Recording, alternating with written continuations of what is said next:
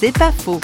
Parlons de confiance et d'humanité avec Pichi Banda, psychologue, conteur et écrivain. Dans la Bible, Jésus a dit à ses apôtres, mon Père vous remerciera parce que quand j'avais faim, vous m'avez donné à manger, quand j'avais soif, vous m'avez donné à boire, en prison, vous êtes venu me visiter. Ils ont dit, quand est-ce qu'on a fait ça pour toi? Il a répondu, chaque fois que vous le ferez au plus petit d'entre vous, c'est à moi que vous l'aurez fait.